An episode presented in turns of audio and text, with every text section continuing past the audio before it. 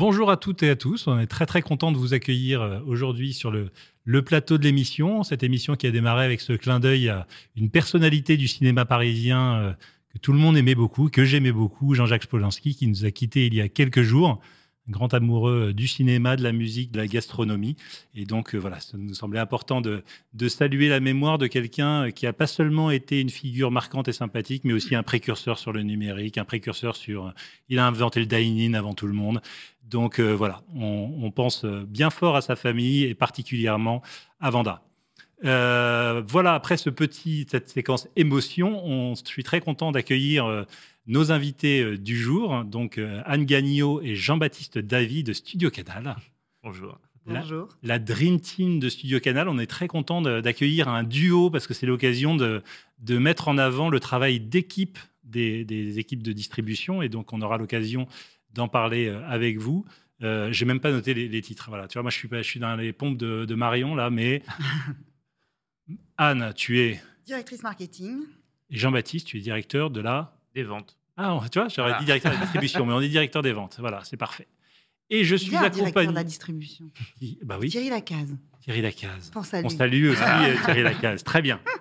Et donc, sur ce plateau, j'ai aussi le plaisir d'être accompagné de la Dream Team Box Office Pro avec Echegul Algan. Bonjour Echegul. Bonjour Julien et Émilien Robert qui va nous parler de chiffres. Absolument. Bonjour Julien, bonjour Echegul, bonjour bah, Jean-Baptiste et Anne. Euh, je vais vous parler aujourd'hui de vacances et de comédie française. Tout un programme. Euh, alors je vous rassure, hein, Marion est en vacances. Marion Delic va revenir dès la prochaine émission. Et donc j'ai vraiment emprunté très euh, temporairement sa place. Va essayer d'être à la hauteur. mais alors je crois qu'à ce moment-là de l'émission, on commence sans transition avec la rubrique actualité.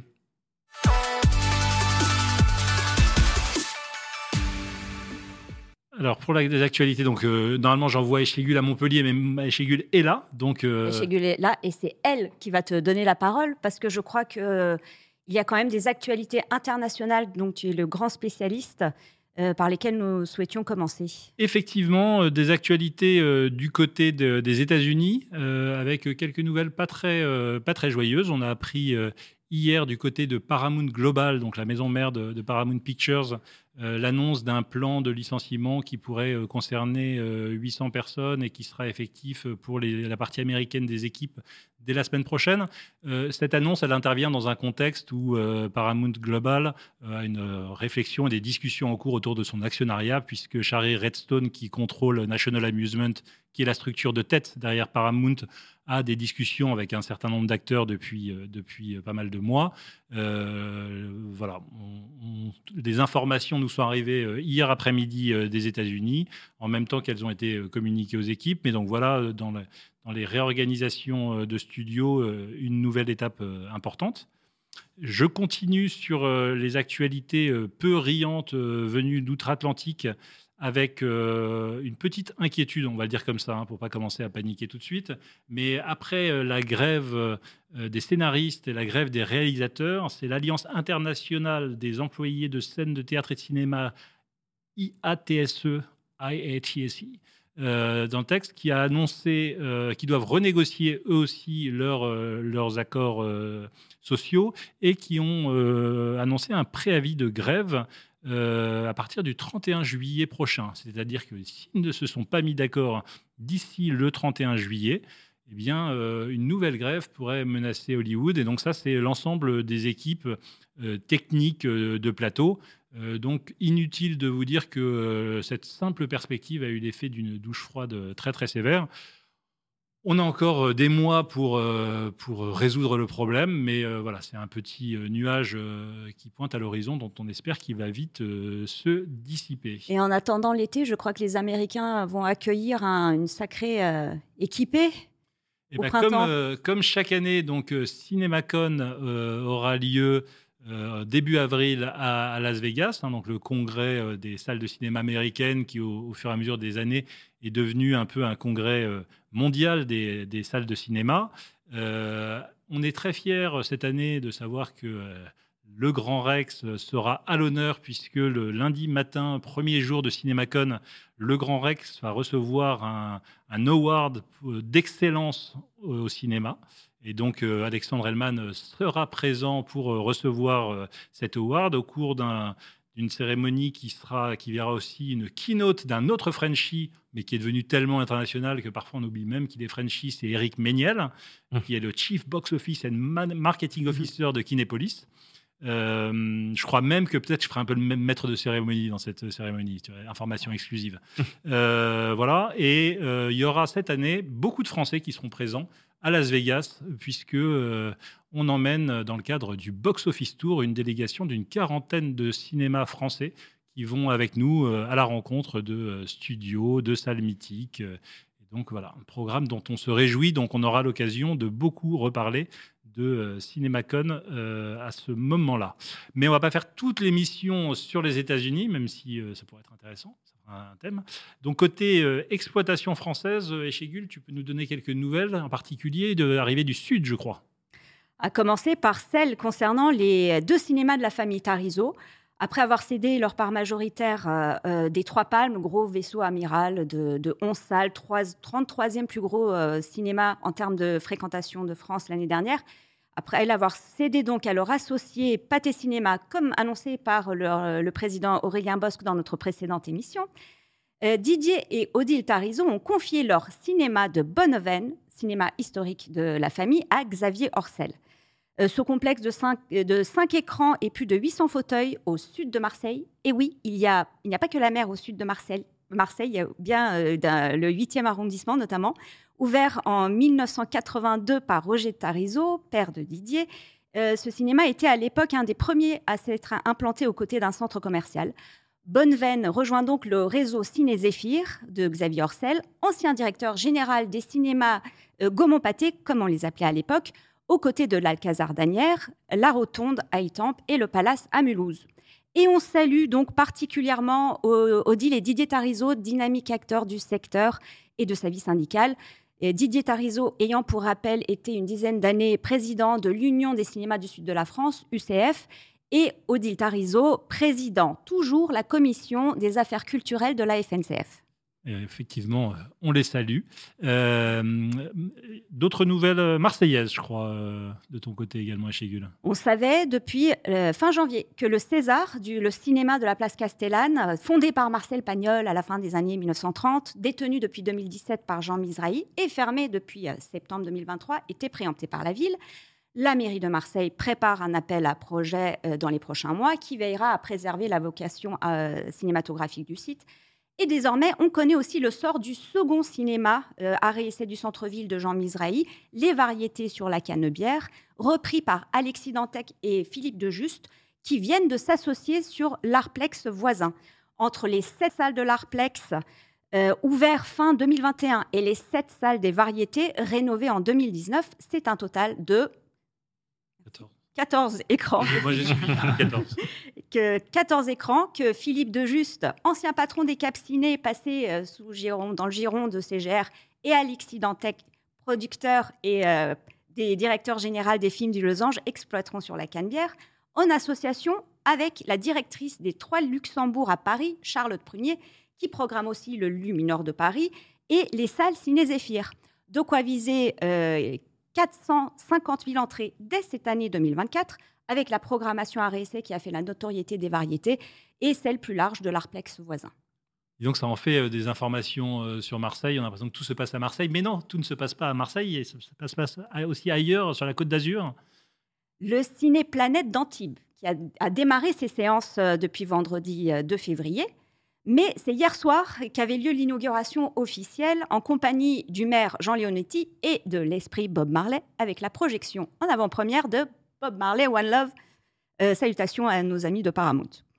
Le nouveau multiplex qui renforce le parc à Antibois aux côtés du cinéma Le Casino est un petit multiplex de huit salles, d'un millier de fauteuils, avec une dimension architecturale forte.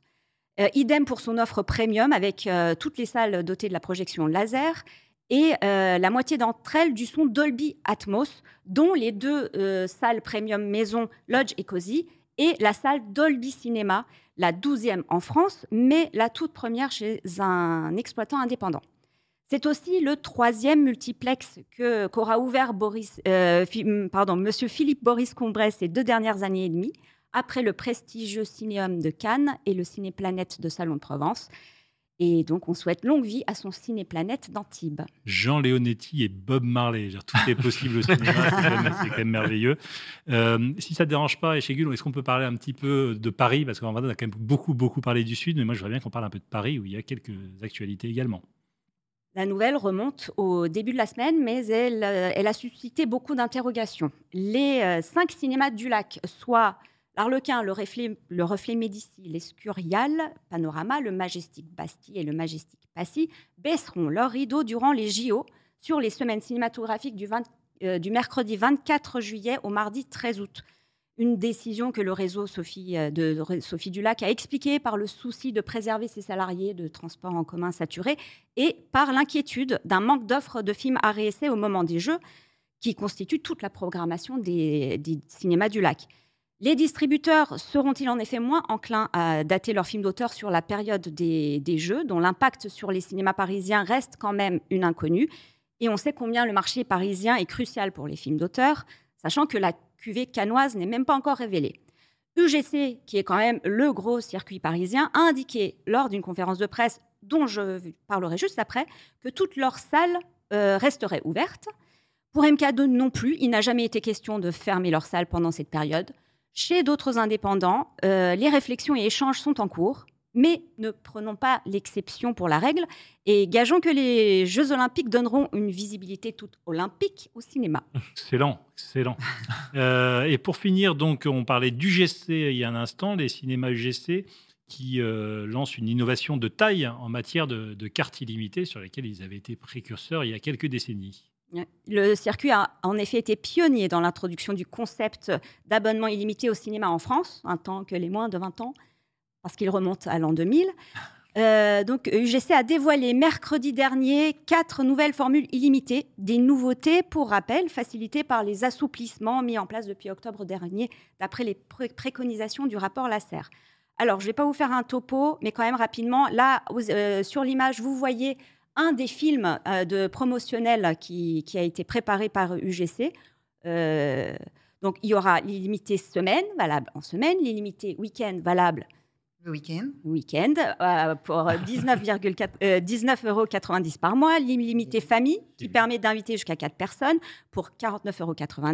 L'illimité Viva l'Opéra, qui permet d'accéder aux séances Opéra. Opéra, Viva Opéra, et pour 34,90 euros. Une émission quand même vachement interactive aujourd'hui. Il y a un truc à gagner, non Il y a peut-être un truc à gagner, je pense. Ces quatre formules étant proposées pour l'heure en série limitée aux 5000 premiers souscripteurs, le temps qu'UGC puisse évaluer euh, les nouvelles pratiques de sa base d'abonnés. L'objectif à terme étant, bien entendu, d'ouvrir euh, de l'ouvrir à tous, comme l'a confirmé le directeur général des opérations, Samuel Loiseau. Au passage, les trois anciennes formules historiques, l'illimité 7 jours sur 7, le duo et le moins de 26 ans évoluent aussi, avec une durée d'engagement réduite à 6 mois, des hausses tarifaires de 2 euros et de 3 pour la formule duo, mais de nouveaux avantages, dont un tarif accompagnant à 8 euros, moins 20% sur la confiserie et deux places de cinéma offertes pour son anniversaire. Mais les plus grosses nouveautés du GC sont opérées du côté du public jeune, à travers une collaboration exclusive et inédite avec Canal+. Les moins de 26 ans pourront coupler leur abonnement illimité UGC avec l'offre Canal+, moins de 26 ans, pour moins de 26 euros. 26 euros par mois, merci. Une offre, elle aussi, limitée aux 5000 premiers jeunes souscripteurs, sachant par ailleurs que les jeunes déjà abonnés à Canal+, moins de 26 ans ou RA+, auront un tarif préférentiel à 11,95 euros. Alors, réunir un abonnement cinéma à un abonnement SVOD, c'est une première en France qui prouve que salles et salons ne s'opposent pas et que c'est avec les jeunes qu'on fera l'avenir du cinéma. Ah, que d'informations. Et chez alors bien sûr, les informations, on les retrouve toutes euh, sur le site euh, Box Office Pro. Il y a un très bon rappel, mais c'est effectivement euh, intéressant de voir à quel point ces formules d'abonnement sur lesquelles la France a toujours été novatrice, et ben, de voir que à nouveau, c'est des, offres qu'on ne trouve nulle part ailleurs qui commencent à se développer. Et donc, félicitations à UGC qui fait grandement évoluer ces offres. Je dois faire une relance là maintenant pour. Euh, pour, pour, les euh, chiffres, on va parler chiffres. On va parler chiffres. Alors, rubrique chiffres, alors c'est parti. Alors, Emilien, tu as quoi comme chiffre à nous présenter cette semaine? Eh ben, écoutez, j'allais vous présenter euh, les chiffres de la semaine, mais on a reçu un communiqué juste avant euh, de l'UNIC, l'Union internationale des cinémas, qui reprécisait quelques, quelques petites choses sur le bilan 2023. Avec, on va pas revenir dessus hein, sur les, notions sur la France et sur l'Europe. On en, avait parlé avec Eric Marty il y a quelques émissions. Mais on voulait souligner quelques points euh, qu'ils ont remontés dans ce communiqué, notamment la très belle reprise des marchés hollandais et des marchés des Balkans. Euh, Serbie, Monténégro, notamment la Croatie qui, euh, ces marchés qui sont même en croissance par rapport à 2017 et 2019, notamment sur les Balkans, c'est grâce à des titres locaux, et notamment un titre serbe, Guardians of the Formula, je ne le prononcerai pas en serbe, qui a très bien performé euh, sur l'année. Et autre chose que le, communiqué souligne, euh, c'est cette bonne performance des titres locaux. On en a parlé pour la France, on en a parlé aussi pour l'Italie, mais il y en a eu aussi de très belles en Roumanie et aussi dans les pays scandinaves, euh, la Norvège et le Danemark euh, notamment, euh, qui ont très bien performé sur ces titres locaux. Enfin, dernière chose que le communiqué souligne, c'est les beaux succès euh, des fêtes de cinéma, la France, l'Italie, on en avait parlé, mais aussi la Pologne, sur lequel il y a eu de très très belles euh, entrées. Donc voilà, petit, euh, petit tour d'horizon 2023 de l'Europe. Et qu'un chiffre à retenir, c'est qu'on s'approche de la barre euh, du milliard euh, d'entrées en Europe. Absolument. Magnifique. Ça permet d'avoir facilement, moins un milliard d'entrées, ça me va bien parce que ça permet de facilement voir le pourcentage d'entrées qui vient de France. Tu vois, c'est facile. Et donc, euh, à part ce communiqué-là, je voulais juste qu'on revienne rapidement sur la semaine écoulée qui a marqué aussi le début des vacances pour la zone C, la zone Paris-Toulouse, euh, ce week-end. Euh, on va le voir sur la première slide euh, qu'on va pouvoir voir là. Là, je vous ai remis la fréquentation hebdomadaire euh, en rouge pour 2024, en gris, c'est celle de 2022, en noir, celle de 2023, et en vert, celle de euh, la moyenne 2017-2019. Alors, on voit clairement les effets euh, du début des vacances avec un net rebond par rapport aux semaines moribondes précédentes. hein. on a plus 35% par rapport à la semaine précédente. Comme je vous le montrais déjà lors de la précédente émission, on, continue de suivre parfaitement la fréquentation de 2022. On reste malheureusement bien inférieur encore à 2023. En tout cas, c'est un début de vacances qui a très bien euh, profité aux euh, trois nouveautés. On va le voir là, euh, Cocorico qui a dépassé les 500 000 entrées pour sa première semaine. Dali, qui, ça a été annoncé, vient de passer les 200 000 entrées et qui réalise là le meilleur démarrage d'un Dupieux.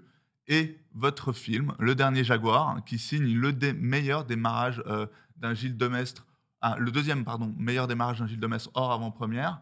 Euh, vous avez peut-être des chiffres à nous dire sur, la, sur les chiffres de la Est-ce semaine? qu'en exclusivité mondiale, Jean-Baptiste, tu peux nous donner les les- donner. des chiffres? Il peut le faire. Voilà, grâce à mon équipe qui a pris tous les chiffres avant pour pouvoir l'annoncer et que je salue. Euh, on peut vous dire qu'on a réalisé 191 000 entrées hors avant-première et euh, 222 000 avec avant-première. On est très heureux parce que c'est un, un démarrage évidemment très solide, mais au-dessus du Loup et du Lion, qui était dans la même configuration avec euh, euh, une partie qui était évidemment hors vacances, puisque le Loup et le Lion, on faisait euh, 189 000 à peu près euh, avec avant-première la première semaine. Donc là, il y a un vrai delta. Euh, la bonne nouvelle, c'est qu'on a évidemment très bien marché euh, sur ces deux journées de vacances, euh, mais on a aussi très bien fonctionné hors vacances et les jours de semaine avec un public senior qu'on avait sur Mia, qu'on avait perdu sur le et le Lion et qui est revenu cette fois-ci. Donc voilà, c'est de bonne augure pour la suite de la période. Et comme en plus le film a très bien démarré dans les autres territoires Studio Canal où il est sorti. En Allemagne, il a fait euh, 400 000 entrées en 15 jours. Et en Pologne, pour son premier week-end, déjà 75 000 entrées alors qu'il visait 300 000 au final. Voilà, il y a cette euh, dynamique-là, en tout cas, qui est là et qui nous fait très plaisir. Ben, tu le disais, ça lance très bien ce début de vacances.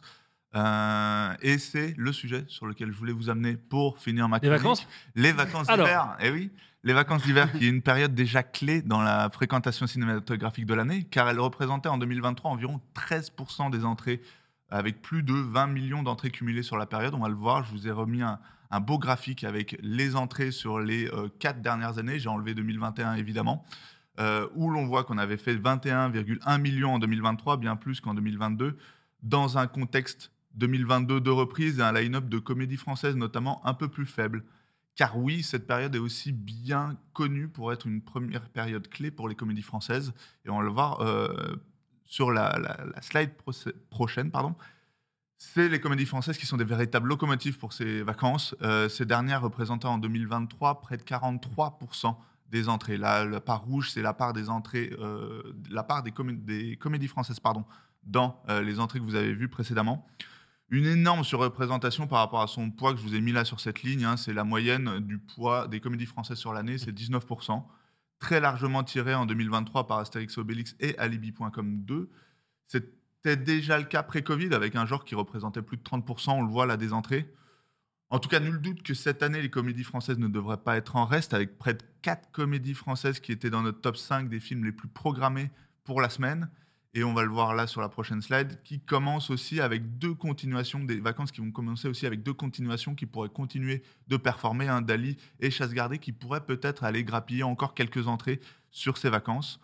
En tout cas, la question cette année sera peut-être est-ce qu'il va y avoir de la place pour tout le monde Euh, En tout cas, nous, on va suivre tout cela de très près et on est prêt pour les vacances. Et, et dis-nous que tu sens bien la journée d'aujourd'hui euh, au Eh démarrage oui, de la semaine. oui, eh oui, évidemment. Merci Julien.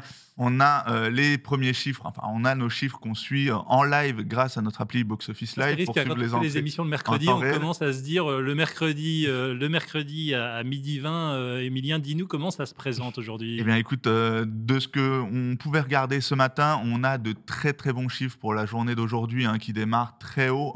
C'est un plus haut depuis octobre à peu près, de- depuis qu'on suit un peu tout ça. Euh, on voit notamment un titre qui performe très bien, c'est Bob Marley, hein, qui dès ce matin atteint des niveaux très importants avec, euh, on- avec des niveaux sur Pâté Ségère qui est déjà au-dessus des 20 000 entrées. Donc euh, c'est vraiment très très beau score dès ce matin. Et on va suivre aussi Chien et Chat notamment et Madame Web hein, qui sont aussi assez hauts dans les classements. Formidable. Formidable. C'est Jean Leonetti qui va être content de voir Bob Marley démarrer à fond des premiers jours. Autre chose, Emilien? On a Eh fait ben, le écoute, tour Non, je crois qu'on a fait le tour. Eh ben, Merci beaucoup et on va donc pouvoir passer à la rubrique invité.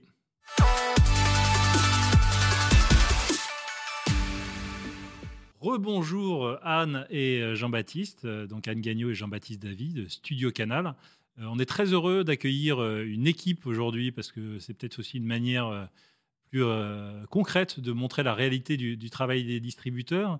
Et j'aurais un peu envie de vous demander euh, à l'une et à l'autre pour, euh, pour démarrer de nous réexpliquer comment vous travaillez ensemble au quotidien avec vos équipes, euh, vos, vos territoires respectifs, et puis après on, on parlera de, de la riche actualité de, de Studio Canal, mais finalement, est-ce que ce, ce tandem, c'est comme ça que ça fonctionne au quotidien? Oui. Merci Anne. On n'a pas révélé grand-chose. On a des secrets. Non, non, euh, oui, complètement. Donc, on fonctionne en binôme, en triangulaire aussi. euh, on parlait de Thierry tout à l'heure, mais, euh, mais vraiment en binôme, chacun sur les territoires que sont le marketing et la programmation. Euh, mais tout part d'une communication euh, ininterrompue depuis le- la lecture de, de scénario jusqu'à la sortie et la pré-sortie. Et est-ce que vous avez des rythmes Est-ce qu'il y en a un qui bosse plus que l'autre? C'est ça la question que tout le monde se pose. Non, tu m'as déjà répondu, Anne, je, je le sais. Euh, mais est-ce que vous avez des, des rythmes d'implication sur les films qui sont très différents? On imaginerait assez volontiers que, que la partie euh, vente est plus en aval, la partie marketing plus en amont. Mais en fait, est-ce que vous êtes bien, l'un et c'est l'autre vrai. euh, C'est bien ça? Oui. oui, oui, quand même, le marketing est forcément un peu en amont pour euh, préparer le terrain, mais les discussions le sont euh, conjointement depuis le début, évidemment. On ne fait pas euh, tout le travail marketing seul dans notre coin. Évidemment, tout est fait euh, ensemble, mais l'équipe marketing travaille en amont sur les films, et puis on, échange avec la programmation qui, euh, qui prend le relais, évidemment. Oui, et après, on essaye en plus que, la, grande difficulté à chaque fois, c'est que tout soit aligné aussi par rapport aux dates de lancement, aux stratégies et tout ça. Et ça, c'est vrai que c'est quelque chose sur lequel on, on travaille euh, beaucoup ensemble pour qu'il y ait cet alignement aussi, effectivement, sur toute la stratégie, que ce soit sur les dates, sur les cibles, et qu'on soit le plus cohérent, euh, le plus cohérent possible. On, essaye effectivement de beaucoup se parler. Quand il y a des tournées, on essaye de faire euh, les premières dates ensemble justement pour euh, voir s'il y a des petites choses ou des ajustements à, faire. Donc voilà, comme tu le disais, c'est assez ininterrompu avant, pendant et après. Et vous qui avez vécu le avant, pendant et après du Covid également, est-ce que justement dans toutes les stratégies de lancement de films, que ce soit sur la partie marketing ou sur l'accompagnement de, de la, de la sortie de film, est-ce que vous voyez des, des choses qui ont vraiment changé? Est-ce que vous voyez des évolutions euh, significatives euh, qui, qui, euh, qui vous viennent immédiatement à l'esprit quand on, on s'interroge sur ce sujet? Euh, alors, il y en a deux côtés marketing, deux grandes que je vois hein, comme ça. C'est que nous, en tout cas, nos timelines se sont resserrées euh, sur la prise de parole sur un film vis-à-vis de la sortie. C'est le premier grand Vous changement. communiquez plus tard. plus tard, Ouais. plus resserré, plus massivement. C'est long de tenir euh, la parole euh, jusqu'à la sortie quand on démarre euh, tôt. Euh, pas que pour des raisons de budget, hein, des raisons aussi d'en- d'encombrement euh, médiatique. Enfin, il y a beaucoup de choses, ça va plus vite. Voilà. Temps de cerveau disponible. Exactement. Euh, donc ça, c'est le premier. Et, et le deuxième, c'est l'apparition de la télé, tout de même, dans notre mix média, qui a un peu changé la donne, même si pas tant que ça, on en reparlera peut-être après, mais, mais voilà, c'est quand même une apparition. De, quelle manière, pendant qu'on est sur le sujet, on peut peut-être en dire un mot, de quelle manière est-ce que ça a changé euh, le, Juste, le ça mix existe, Ouais, ça, déjà. Déjà, ça existe. On ne pouvait pas faire de la pub concrètement euh, pour le cinéma à la télévision. Euh, du coup, aujourd'hui, ça existe. Donc, c'est- évidemment, c'est des choses qu'on. Ça existait dans une mesure de test. Le test se reconduit. euh, on s'y essaye. Euh, voilà, donc ça, ça- ça- ça amène une nouvelle chose et une nouvelle question de créa. On ne dit pas la même chose en 15 secondes qu'en 1 minute 30, évidemment. Euh, on mesure pas de la même manière Exactement. que le digital. les budgets, puis c'est pas les. Il y a certaines personnes qui sont devant la télévision, pas d'autres, donc ça dépend des Ouais. films évidemment. Enfin, la question. euh, En tout cas, ça a ajouté une nouvelle, euh, nouvelle dynamique, on va dire. Très bien. Et du côté, euh, et du côté des ventes, euh, il y a des choses très différentes? Ah oui, oui, il y a eu beaucoup de choses qui ont évolué. Je rejoins Anne sur le, le, timing, en fait, où on lance les, les coms plus tard. Nous, c'est aussi pareil en, en programmation. Aujourd'hui, on a envie forcément de moins euh, partir très, très tôt, voire trop tôt, puisqu'il faut aussi pouvoir tenir et que les spectateurs n'aient pas l'impression que le film est déjà sorti. Et ça, c'est une vraie réflexion qu'on a et qui est vraiment commune. Et quand je disais tout à l'heure, on essaye de s'aligner par rapport à ça. C'est vraiment important. Et après, euh, ce qui a beaucoup changé aussi, c'est qu'il y a une certaine typologie de, de films où les spectateurs mettent vraiment beaucoup plus de temps à venir voir les films. Nous, on a eu la chance d'avoir des, des carrières longues sur plusieurs films post-Covid, encore Je verrai toujours au visage, Le règne animal. Et donc, à- nous, en programmation, en tout cas, ce qu'on cherche, c'est créer les conditions justement pour que les films puissent rester euh, à l'affiche le plus longtemps possible. Parce qu'on sait qu'il y a euh, une première cible qui vient, et puis après, avec le bouche à oreille, avec euh, euh, le- le- les paliers d'entrée aussi qui sont dépassés, s'intéressent de nouveaux films. Et donc, il faut avoir euh, ce temps-là. Donc, il y a une grosse réflexion qui a toujours eu, évidemment, mais encore euh, plus forte aujourd'hui aussi sur le choix des dates de sortie par rapport à ça. Quand à l'époque on avait choisi de sortir Bac Nord en plein mois d'août, ça s'était peu fait à l'époque, mais c'était vraiment un pari aussi pour, pour créer ces conditions-là.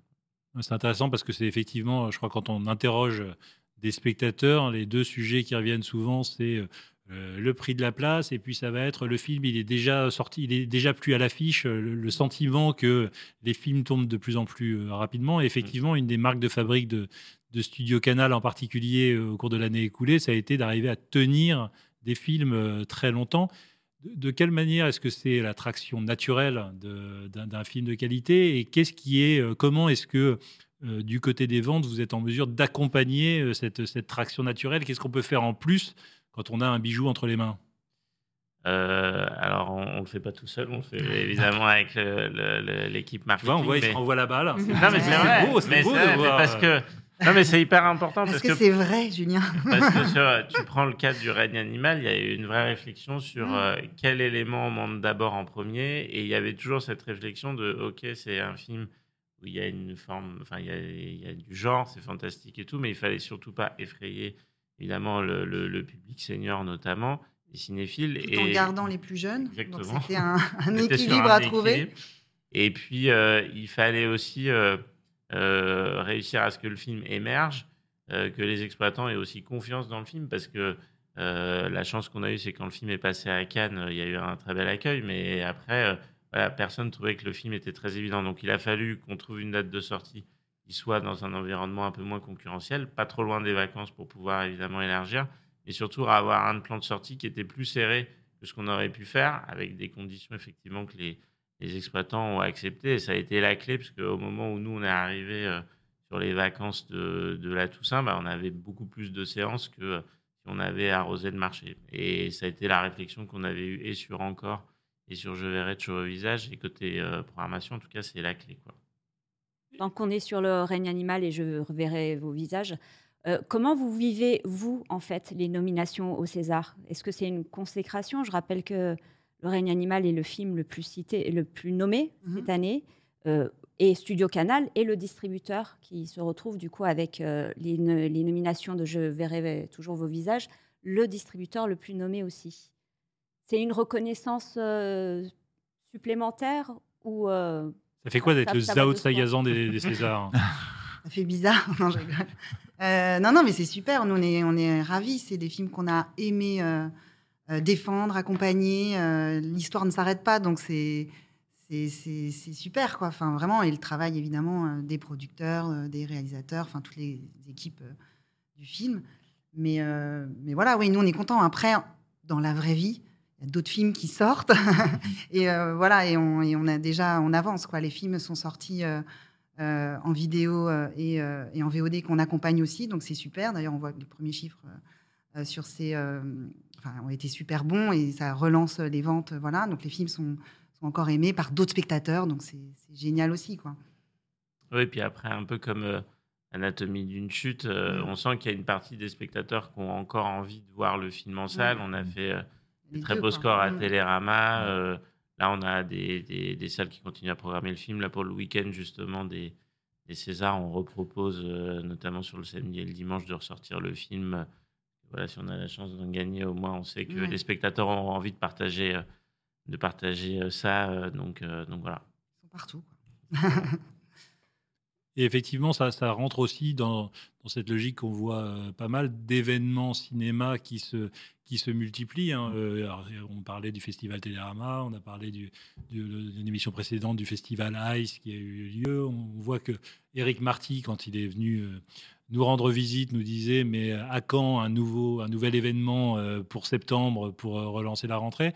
Est-ce que vous avez le sentiment que on a une capacité différente aujourd'hui à faire venir les spectateurs au-delà du line-up, euh, au-delà du line-up quotidien, mais pour remettre en avant des films, pour euh, créer l'événement sur des avant-premières. Comment est-ce que ça, ça, ça a évolué pour vous euh, au cours des dernières années? Bah, c'est vrai qu'il y a Ouais. une grande, euh, il y a un grand changement, c'est-à-dire il y a beaucoup de propositions, beaucoup de contenus qui sont proposés, que ce soit au cinéma, puis après il y a quand même une concurrence des, des plateformes et, et autres jeux vidéo, donc le spectateur il est sub ou la spectatrice ils sont submergés de propositions. Mais c'est vrai ce qu'on a, on a remarqué en tout cas, c'est que euh, il y a effectivement des soirées événements qui marchent très bien. Nous on l'a vécu l'année dernière avec euh, Love Actually par exemple, qui est un, un film qui est euh, euh, diffusé chaque année en, télé, télévision et, et- et qui a évidemment un phénomène. Et on a réussi, mais parce qu'on a été porté aussi par un vrai engouement des, des, des salles qui nous ont accompagnés. Euh, Dans l'équipe, on a créé évidemment euh, les conditions euh, pour, avec un vrai matériel destiné aux salles et à faire plus de 20 000 entrées sur une seule soirée unique. C'est vrai que c'était. très chouette et on sent en tout cas qu'il y a Mm. cette volonté de partage et ça passe, comme tu le dis, par, Par l'événementialisation. Ouais. Mm. Oui, il y a de la place. ouais. ça a l'air d'être la clé. On, peut-être Ah. qu'avant de, de regarder ensemble 2024, petit, euh, petit bilan de, de 2023, on a commencé déjà à en parler sur certains films, mais euh, 11,3 millions d'entrées en 2023, sixième euh, au classement euh, des distributeurs. Euh, c'est dur d'aborder 2024 après une année 2023 euh, comme celle-là. Que- que- Quel regard vous portez sur ce qui s'est bien passé, sur peut-être ce que vous auriez pu faire euh, encore mieux, mais qu'est-ce euh, qu'est-ce que vous retirez de cette année 2023 en bilan et en enseignement? Vous avez une deux minutes. C'est stress. Euh, on en tire déjà beaucoup de plaisir, ça c'est important. On a la chance chez, Stu- chez Studio Canal pardon, d'avoir un line-up très éclectique, ce qui fait qu'on travaille chaque sortie. Enfin, c'est la base du cinéma hein, d'être une industrie de prototype, mais on a vraiment un line-up très éclectique, donc chaque sortie euh, évidemment euh, différente. On a eu des films euh, qu'on a cités évidemment. on a Alibi, Trois jours max, c'est encore un autre travail sur les grosses comédies françaises, et puis des plus petits films intrinsèquement dans leur euh, proposition mais qui ont trouvé leur public. Donc, euh, donc les enseignements, euh, on n'aura jamais le même film. Donc, c'est, oui, les enseignements, c'est un peu ce qu'on, a dit tout à l'heure. Effectivement, trouver le bon moment pour le démarrage, le, moyen d'événementialiser notre film, d'accompagner les salles, ce qui reste stratégique, je pense, aujourd'hui, d'où le, le main dans la main. Euh, Voilà, déjà. Et, et Oui. fait un éclectisme qui est quand même assez propre à Studio Canal, c'est la capacité euh, d'accompagner des films plus euh, confidentiels, mais qui parfois euh, ont des carrières formidables, et puis des grosses euh, comédies, des grosses productions, etc. Donc euh, ça, dans, dans le lien que vous avez avec les salles, c'est est-ce que c'est ça la marque de fabrique de Studio Canal? Qu'est-ce qui vous différencie euh, des, des autres euh, acteurs de la distribution? Alors, je sais pas si euh, on n'a pas la prétention de, de dire euh, ce qui nous différencie, mais en tout cas, c'est vrai que, comme le disait Anne, la- l'avantage d'avoir un line-up varié, c'est qu'on parle un peu à tout le monde. Donc, ça, c'est quand même une grande, une grande richesse. Et, et cette année, on avait des vrais challenges sur, euh, par exemple, un film comme Farang. C'est vrai que les films d'action aujourd'hui euh, français, c'est plutôt euh, sur la- les plateformes. hein. Donc, euh, nous, on avait un challenge de base de Mm. faire revenir les gens en salle. On a eu une exploitation qui était un petit peu tronquée parce que c'était au moment où il y avait les, les émeutes, mais c'est vrai qu'il y a eu une grande fierté euh, de la part des équipes de réussir à amener le film à, à 180 000 entrées, ou Tony en famille, qui était un deuxième long euh, d'un réalisateur qui n'était pas très connu.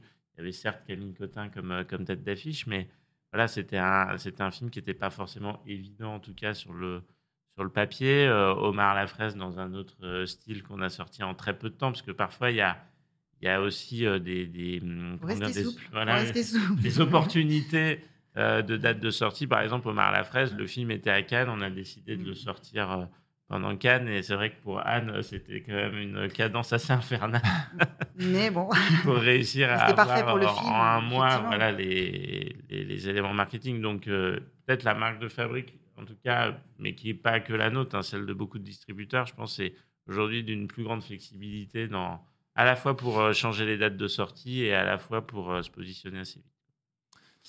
Et donc maintenant, on peut peut-être se dire un mot euh, quand même de 2024. On a pas mal parlé dans, cette émission. Euh, c'est une année qui va être spéciale, compliquée euh, à certains égards. Euh, comment vous anticipez 2024 et qu'est-ce que vous allez proposer en, en 2024 Euh, ben, on a toujours un line-up très éclectique du coup euh, en 2024. On retrouve un peu plus de films internationaux parce qu'on en avait un peu moins ces dernières années. Euh, donc il y en a deux qui arrivent là euh, très prochainement et puis aussi des films d'auteur euh, un peu grand public comme on dit. Alors les deux qui arrivent prochainement, c'est Alors Scandaleusement Vôtre le 13 mars euh, de Sia Sherrock avec Olivia Colman et Jessie Buckley. On reçoit l'équipe aujourd'hui à Paris pour un, un junket. Elles seront à C'est à vous ce soir et, et on fera une petite avant-première privée. Le film ne sortant que le 13 mars, mais on a la chance de les accueillir. C'est une comédie anglaise dans toute sa splendeur, euh, voilà, qui, qui parlera beaucoup aux fans de comédie anglaise. Euh, on avait montré un FA au congrès des exploitants, ça avait plutôt euh, bien marché. Euh, et puis on sortira Back to Black en film international de Sam Taylor Johnson avec Marissa Abella qui interprète magistralement Amy Winehouse. On a déjà sorti des éléments sur le film, c'est une sortie internationale. Voilà, on a eu beaucoup de, beaucoup de retours positifs, beaucoup d'intérêt sur le film, donc on est, on est ravis de le sortir le 24 avril. Dernière zone de vacances sur les vacances d'avril, on espère rencontrer euh, le public. un public qui sera chauffé à blanc Ce sur les n'est pas biopics un biopic, musicaux. C'est pas un biopic, pardon, j'ai c'est une dit- histoire d'amour. C'est une histoire d'amour. Non, c'est vraiment l'histoire d'amour entre Amy Winehouse et Blake. euh, je vais mal prononcer Blake. son nom, On mais Blake. Blake, enfin, entre nous, on voilà, Amy et Blake. Amy Blake, Et voilà, et Tout le cette histoire d'amour euh, passionnée, euh, tumultueuse, a donné la naissance euh, d'un des plus grands albums de ces- dernières années, euh, Back to Black. Donc euh, voilà. Et des films, euh, des gros films français dans les mois Oui. qui viennent. Oui. Euh, au premier semestre, on va avoir euh, Ici et là-bas, qui est une comédie qu'on a montrée à l'Alpe d'Huez avec Hakim Gemili et euh, Ahmed Silla. On a le nouveau film de Marjane Satrapi qui s'appelle euh, Paris Paradis qui sortira le 12 juin, euh, qui est une comédie vraiment à l'humour euh, assez vif, euh, comme on peut euh, connaître les films de, de Marjane Satrapi. Et après, on a euh, À l'ancienne qui sortira au début septembre, qui est une comédie avec euh, Didier Bourdon, Gérard Darmon et Chantal Lobby. Si je ne me trompe pas, je crois que c'est la première fois depuis La Cité de la Peur qu'il y a de nouveau euh, Chantal Lobby et Gérard Darmon dans un film. Ça C'est un, promet. peu leur, euh, c'est un peu leur grande retrouvaille. C'était de la peur qu'on avait sorti, donc voilà, il y a une Mm. histoire avec eux. Euh, et après, effectivement, euh, on a. euh, euh, donc, ça, c'est sur les comédies françaises. Et après, on a. Nos films films, d'auteur euh, grand public, comme on aime euh, les appeler. Donc, on aura Ni chaîne ni maître de Simon euh, Mouteirou, qu'on connaît très bien, qui était euh, le scénariste, de, entre autres, de Boîte Noire et Goliath. Donc on, l'a, accompagné ces deux films. Ça, c'est son premier film, premier passage à la réalisa- réalisation. Et, euh, et le film euh, se, se déroule en 1759 à l'île Maurice, qui s'appelait l'île de France à l'époque, qui appartenait au royaume de France. Euh, et on va suivre l'histoire d'un père et sa fille, donc deux esclaves dans une plantation. Euh, la fille euh, va s'enfuir et le père n'a d'autre choix que de la suivre, évidemment. Euh, voilà, donc c'est, un film sous tension sur un sujet euh, historique, politique très fort, euh, qu'on aura euh, plaisir aussi à accompagner avec un gros travail hors média, bien sûr, institutionnel. Enfin, voilà. Très bien. Ça, on peut annoncer la date, je crois. Ouais. On ne l'a pas annoncé encore dans Ah. le calendrier Rantrack, le fameux mondiale. Exactement. exclusivité mondiale, ça sera le 25 septembre. Très bien. Euh, nous aurons ensuite euh, le- La plus précieuse des marchandises Mm. de Michel Hazanavicius, un film d'animation pour adultes, euh, adapté, c'est une adaptation de la nouvelle de Jean-Claude Grimbert euh, sur. euh, c'est un conte. Mm. Euh, il était une fois un bûcheron, une bûcheronne. Oh. Ils vivent dans une forêt en Pologne, temps de la Deuxième Guerre mondiale. Des trains qui passent euh, au fond de la, forêt, qui vont, euh, euh, comme on peut s'en douter, sous fond de Seconde Guerre mondiale, dans les camps. Et de ce train est jeté un paquet. Il s'avère que c'est un enfant et il est recueilli par la bûcheronne. Donc c'est un film qui évidemment porte sur un sujet voilà, historique et très dur, mais aussi porteur d'espoir, d'humanité. voilà, donc on a, on a hâte de voir. On n'a pas encore vu le film. hein, c'est un film d'animation. Tout est dessiné par Michel Hazanavicius qui, qui, qui- qui, pour la première fois, passe à l'animation. Euh, toujours des registres très différents euh, dans ses films, hein, entre OSS. euh, C'est une Vous connaissez animation euh, jeune public aussi? Ah, le sujet est assez dur, donc c'est plutôt animation adulte. Euh, mais voilà, on aurait à cœur de, de travailler le- la partie scolaire, mais plutôt euh, plus âgée, Mhm. euh, tout de même. C'est pas un film euh, pour enfants. Voilà, donc le film sortira le 20 20 novembre. Voilà. Et puis, euh, et puis ensuite, on aura Syntex. Syntex, alors là, c'est un récit euh, plutôt d'aventure. Syntex qui, euh, qui s'attaque à la vie un peu moins connue euh, de Antoine de Saint-Exupéry, sa période de l'aéropostale. L'aéropos- L'aéropostale, voilà. Mhm. C'est pas facile à Voilà, dire, mais. non, non, mais des. GDS et des. Je m'y perds. Euh, donc voilà, avec un grand casting euh, Louis Garrel en syntaxe, euh, Vincent Cassel qui joue Guillaumet, qui était son meilleur ami à l'époque, et Diane Kruger qui joue la femme de ce fameux Guillaumet. Et ils vont avoir à cœur de traverser la cordillère des Andes pour aller plus vite que le train. Euh, voilà. Belle promesse. Ouais, belle, Belle promesse, promesse. qui sortira en fin d'année, Euh, enfin au deuxième semestre. On n'a pas encore. euh, l'a daté On l'a pas Ah, daté tout à fait. Pas encore daté. On est encore dans tout à fait. On discute, on discute. Non. On discute Parlons- beaucoup. Parlant des belles promesses de l'année, j'ai l'impression qu'il manque un titre. Ouais, Est-ce que c'est l'amourouf Ouais, l'amour. Titre, un petit titre comme ça. L'amourouf, qui est L'amour. daté, lui, au 16 Ouais. octobre. Ouais. Euh, effectivement, qui arrive. qui arrive, qui est euh, effectivement un projet qui est extrêmement important. C'est le plus gros enjeu pour nous euh, l'année prochaine. Si je peux me permettre de rappeler le budget, Alors, 2 euh, millions d'euros. oui, voilà, de dans ces budget. eaux-là. On parle pas d'argent, nous. Et nous, on parle pas d'argent. Ah, mais nous, c'est notre côté un peu américain. On fait comme les Américains, c'est un énorme budget. Et c'est un budget qui est Ah, élevé parce qu'il y, a budget. une- il y a une énorme ambition euh, artistique en fait avec le, avec le film. C'est un film qui se passe, euh, c'est une fresque hein, Oui. euh, qui se passe Pas sur, sur 20 ans, euh, ouais, au moins. au moins. Et euh, effectivement, qui est un film euh, avec un très gros casting, euh, avec une ambition euh, qui est aussi visuelle. C'est-à-dire les premières images qu'on a vues euh, sont euh, évidemment euh, assez spectaculaires. Ça n'a rien à voir avec euh, ce qu'il a pu faire euh, Gilles avec Le Grand Bain. Là, on est plus dans quelque chose qui serait, on va dire, plus proche de ce que peuvent faire des réalisateurs comme Martin Scorsese, vous voyez, avec ce côté euh, euh, fresque où on mélange à la fois l'amour et la violence. Avec des parties dansées. La Horde, qui est une compagnie de danse, euh, euh, a travaillé aussi avec euh, Gilles Lelouch euh, sur certaines scènes. Enfin voilà, donc on on n'a pas encore vu le film. On a hâte. On a hâte, évidemment. Et voilà, effectivement, ça, ça sera le, le- le très gros rendez-vous de, de notre année, le, le 16 octobre. Et c'est vrai qu'après 2000, euh, 2024, ça sera à la fois ce gros rendez-vous-là et la préparation d'un autre gros rendez-vous, puisque vous savez que pour le studio Paddington, c'est un, évidemment un. L'ours un- Paddington. c'est l'ours oui. porte-bonheur de la maison, et donc euh, qui revient pour un troisième opus qui s'appelle Paddington in Pérou, au Pérou, pardon, qu'on a Paddington au Pérou. au Pérou, On peut dire, on va le dire en français. Non, mais parce que on va le dire en Voilà, français. là, là, là. c'est quand même plus classe de le dire en anglais. Voilà, c'est pour ça. Surtout avec mon super accent. Et donc, on sort le film le 5 février 2025.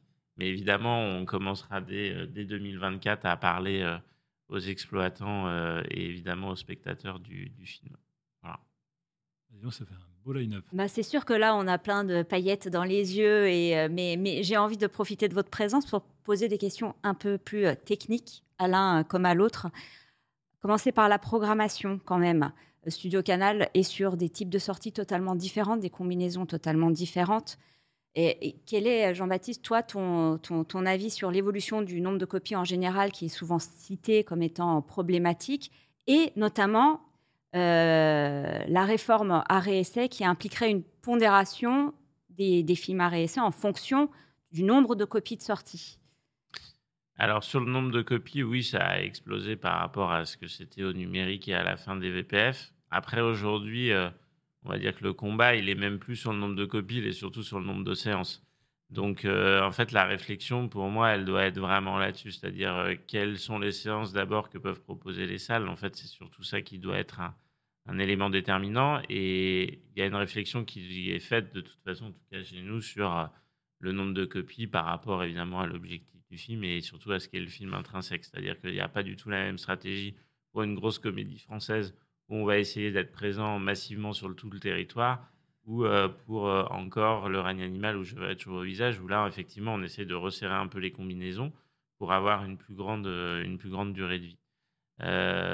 donc ça, c'est la première chose. Sur la réforme RSA, elle est hyper importante pour moi parce que c'est vrai qu'on a la chance d'avoir un système qui est absolument génial, de grande diversité aujourd'hui des, mmh, comment dire, des, films et des propositions. Mais c'est vrai qu'il y a le, travail, en tout cas, d'animation.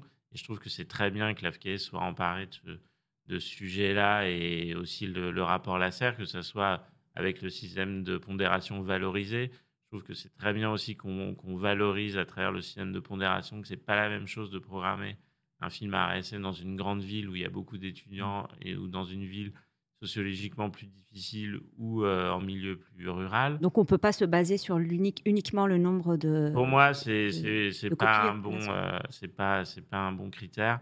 Et, après, je pense qu'il y a aussi euh, et c'est ce qui est en tout cas envisagé que je trouve très bien aussi de valoriser à travers le système de pondération le fait que un film euh, par exemple, euh, VO d'une nationalité plus compliquée, qui soit plus difficile d'accès, soit plus valorisé qu'un film qui soit beaucoup plus facile d'accès. Ça, je pense que c'est très important parce que là, notamment pour les salles à RSS, c'est une aide financière qui est évidemment importante, mais pour la cinéphilie de chaque spectateur, c'est aussi important. Moi, j'ai grandi dans une toute petite ville où il n'y avait pas d'RSS et quand j'ai eu 15 ans, j'ai eu la chance d'arriver à Tours où il y avait une salle qui est évidemment euh, historique qui s'appelle les Studios de Tours où j'ai découvert plein de films que j'aurais jamais vus euh, s'il n'y avait pas eu justement euh, cette diversité de programmation. Une question plus, plus spécifique pour Anne concernant euh, les évolutions marketing. C'est vrai qu'on est très ciblé, focalisé sur le digital. Tu as évoqué aussi l'arrivée de la télévision dans le combo communication. quelles sont les autres évolutions? J'imagine que ce ne sont pas les seules. Alors effectivement, il y en a pas mal, au sens, enfin, ça touche tous les médias, évidemment. Euh, donc la télé, on en a parlé, qui pose des questions euh, de créa pur, euh, ce qu'on peut dire ou non, et puis selon les films, enfin, évidemment. le digital en tant que tel, c'est très large. Donc au sein même du digital, il y a plein d'évolutions. Nous, on a fait des choses différentes l'année dernière et qu'on reconduira selon les films. Et par exemple, on a travaillé beaucoup sur des podcasts. pour Je verrai toujours vos visages, on avait fait en collaboration avec la production et la réalisatrice, un, podcast euh, making-of autour du, autour du film. Et ça, ça a ouvert, euh, en tout cas, de nouvelles portes pour la manière de communiquer sur le film, plus en profondeur. On a aussi un peu plus de temps, etc. Et puis de la publicité plus simple autour de podcasts. Euh, voilà, mais c'est une stratégie qu'on développe beaucoup. on parle du digital, mais l'affichage historique change aussi. Donc il y a du digital dans l'affichage historique. Donc donc ça, change la, manière de créer, de communiquer. Euh, et puis, euh, puis voilà, la presse, c'est un peu plus compliqué euh, comme média, puisqu'on a de moins en moins de presse, mais, mais on a à cœur de, continuer à travailler la presse aussi. voilà, tout ça, on suit les évolutions de, chaque média. voilà, mais l'enjeu, il est beaucoup créatif, mmh. en plus d'être des choix, évidemment, de budget. Quoi. Et, et, quand on parle de, de Studio Canal, qui est vraiment un acteur français euh, très spécifique euh, par la variété de ses activités. Ce qui est aussi une des marques de fabrique, c'est ce catalogue extraordinaire de, de Studio Canal. J'ai oublié une autre évolution. Je te coupe Bah, complètement. Vas-y, coupe-moi. Je te reparlerai du catalogue après. mais non, mais parce que c'est c'est le lien aussi avec évidemment les salles et c'est important de le dire parce qu'il y a le, on parlait du mass média et c'est- c'est c'est là-dessus que j'étais partie. Il y a toute l'évolution sur le travail avec les salles, notamment la data, tout ce qu'on peut faire en CRM et, euh, et ça c'est très important parce qu'au final la première cible qu'on a euh, pour sortir un film au cinéma, c'est le spectateur de cinéma. Donc, euh, et il est dans les salles. Donc, Et euh, effectivement, à voilà. mesure que le, le parcours des spectateurs se, numérise, que l'achat en ligne se développe, Ah, euh, des nouvelles. C'est un très bon point. Moi, moi j'ai ravalé ma question Voilà. merde, on s'en fout. Hein Non, mais après, il y a des questions sur l'avant-séance, les bandes-annonces. Enfin, voilà. Mais vraiment, la salle aussi, il y a énormément d'évolution et on accompagne. Non, mais c'est effectivement une transformation majeure. C'est-à-dire que quand on compare le, le cinéma à d'autres activités de loisirs, dans lesquelles le lien direct avec le spectateur est entré dans les mœurs depuis très longtemps euh, via le CRM, c'est quelque chose qui Mm. se met en place, mais qui est encore euh, relativement euh, nouveau et pas encore stabilisé dans le domaine du, du cinéma. Donc c'est effectivement sujet majeur. Tu as bien fait de m'interrompre. Voilà. Vraiment. euh. Mais le catalogue, on en parle quand même du coup Oui, on parle du Parce catalogue. que c'est quand même important. Et, et- adore le catalogue. et la question, c'est le, le catalogue. Vous l'accompagnez à la fois dans sa vie sur euh, les plateformes, euh, dont la, la plateforme Canal, mais pas que, la VOD transactionnelle, toutes les formes de distribution digitale, mais aussi les ressorties. Donc, de quelle manière est-ce que vous organisez le, le travail autour de, de ce catalogue? Et est-ce que c'est central dans votre, dans votre activité? Quel rôle ça joue?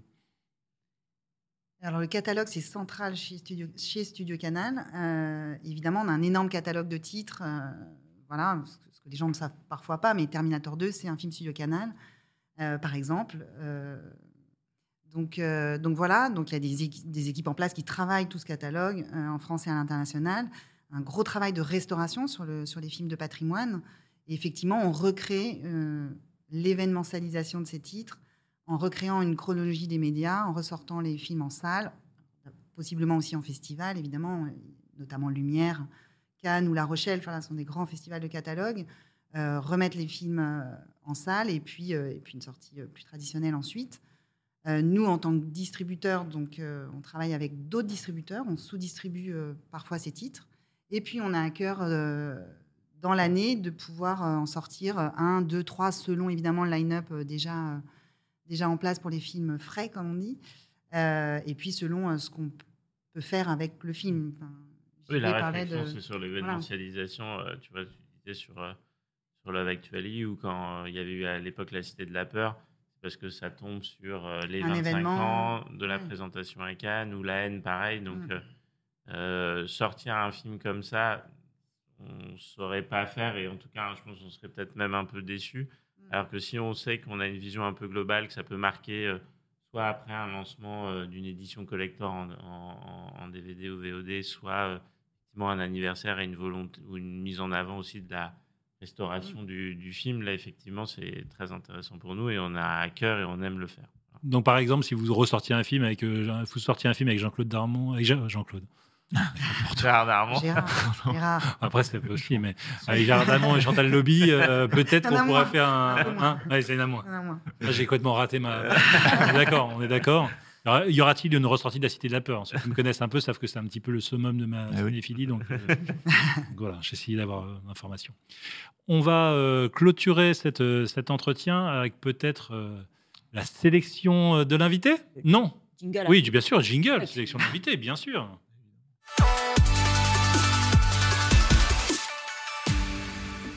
Eh bien, écoutez, j'ai vu que vous aimiez les quiz et les questions. Du coup, on avait cette dernière question pour vous. On voulait vous demander quel était le film de 2023 hors Studio Canal que vous auriez aimé distribuer.